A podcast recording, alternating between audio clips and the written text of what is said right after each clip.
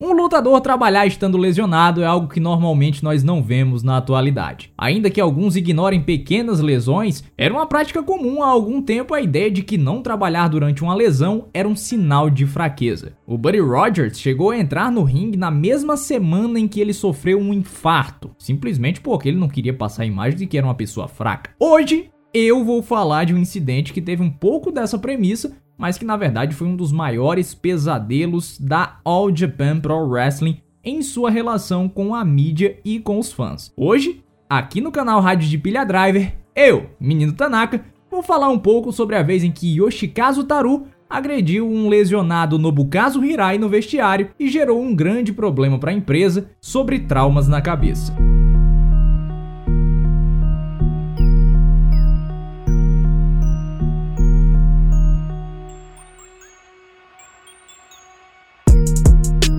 Nobukazu Hirai começou a sua carreira profissional em 1990, trabalhando para a empresa SWS de Genichiro Tenryu, aquela mesma que tinha uma parceria com a WWF. Quando a empresa quebrou, ele começou a trabalhar para a War na década de 90 e na década de 2000 ele sumariamente trabalhou para a All Japan Pro Wrestling. É importante dizer que o fim da década de 90 e o começo da década de 2000 foi um período muito complicado para All Japan Pro Wrestling por conta da morte do Giant Baba. A empresa acabou ficando sob a responsabilidade da viúva até o momento em que o The Great Muta conseguiu dinheiro e começou a tocar as operações, fazendo a empresa quase que renascer das cinzas pouco depois. O incidente que eu vou falar hoje aconteceu em 2011. Nessa época, a AJPW contava com o grupo Voodoo Murders, com Yoshikazu Taru, Minoru Tanaka, Masayuki Kono, Masada, Joe Dorin, René Dupré e Nobukazu Hirai, que na época de Voodoo Murders era conhecido como Hate ou como Super Hate. Eu acho que também vale destacar um pequeno detalhe. Diferentemente do último incidente que eu falei, a gente não está tratando aqui de duas pessoas jovens. O Taru e o Hirai eram dois homens muito experientes na data do ocorrido. O Taru tinha 46 anos e o Hirai 41.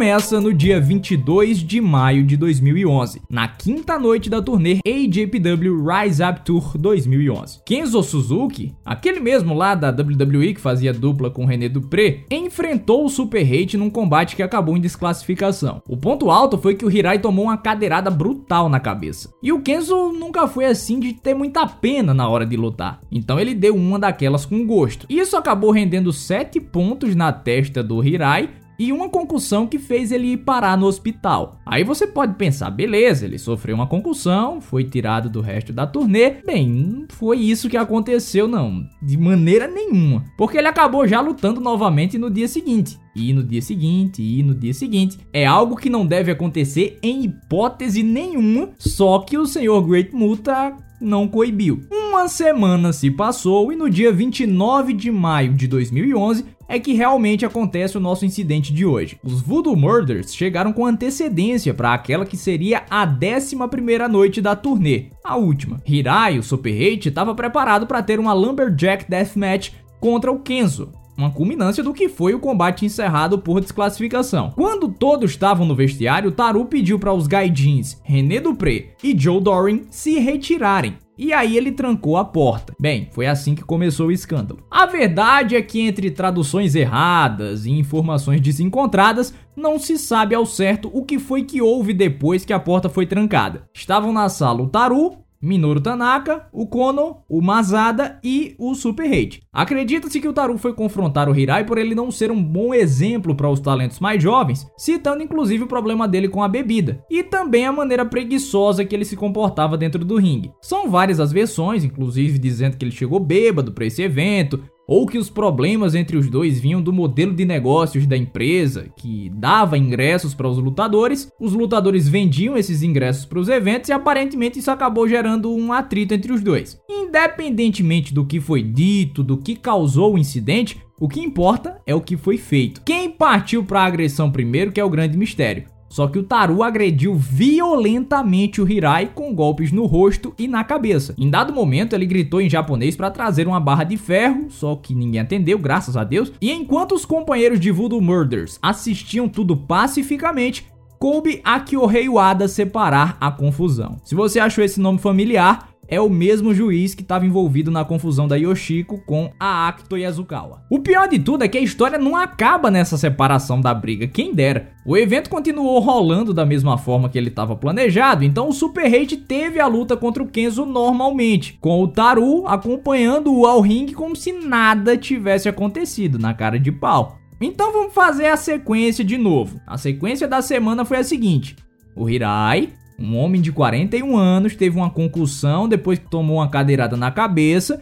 Uma semana depois apanhou na cabeça nos bastidores e no mesmo dia ele teve que lutar uma Lumberjack Deathmatch. É uma receita perfeita para uma catástrofe e foi isso que aconteceu. Em dado momento, durante o combate contra o Kenzo, o Hirai teve um colapso e caiu dentro do ringue. Sem conseguir levantar, ele precisou ser ajudado para voltar aos bastidores, inclusive pelo próprio Taru. Ele desmaiou, precisou ser levado às pressas lá para o hospital da Kobe University e foi diagnosticado com uma hemorragia subdural. Basicamente, os impactos na cabeça fizeram com que vasos sanguíneos estourassem, e ele tivesse um acúmulo de sangue entre o cérebro e o revestimento externo. Isso fez com que ele tivesse que passar por uma craniotomia, que é um procedimento cirúrgico crítico para casos realmente emergenciais. A cirurgia foi um sucesso, chegaram alguns relatos na imprensa que ele estava reagindo a alguns estímulos, só que a verdade é que ele ficou em coma por muito tempo. Enquanto ele estava inconsciente na cama do hospital, o pau estava torando lá na All Japan Pro Wrestling. Porque assim que a notícia chegou na imprensa japonesa,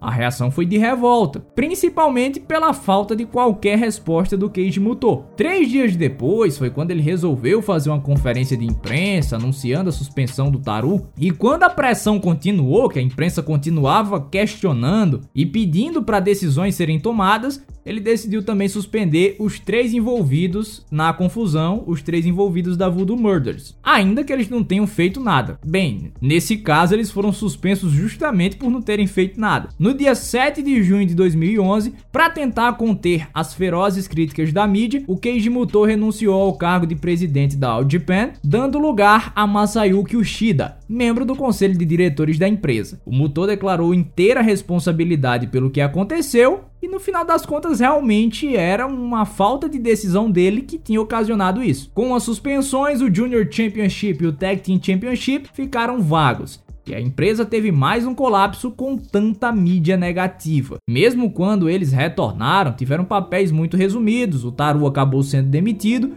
e o grupo foi dissolvido.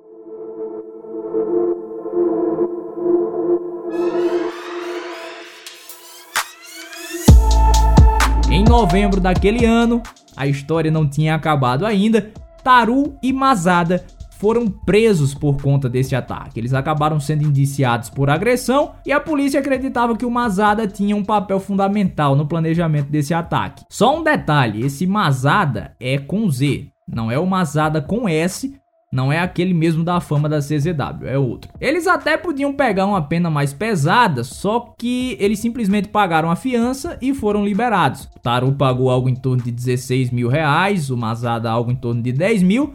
E a verdade é, se a única pessoa que poderia testemunhar contra eles tivesse em condições, talvez a situação fosse um pouco diferente. Só que seis meses depois, o Hirai ainda estava em coma. O Taru chegou a voltar para All Japan depois disso tudo que aconteceu, por incrível que pareça. Já o Hirai melhorou, saiu do coma, até falou em voltar a lutar, só que ele não vai conseguir, não deve tentar também. Ele teve uma perda de memória gravíssima e, na verdade, são poucas as informações sobre ele. As mais recentes acabam sendo ali de 2012, 2013. Só que se sabe que o Hirai e o Taru acabaram fazendo as pazes por incrível que pareça. Não se sabe em quais condições. E foi assim que uma grande confusão interna e pessoal criou um problema midiático gigantesco para All Japan Pro Wrestling. Mesmo veteranos, alguns lutadores perdem a cabeça e passam do ponto, chegando ao inimaginável. Independentemente de qualquer coisa, golpes na cabeça não são brincadeira. Então pense bem antes de comemorar uma cadeirada.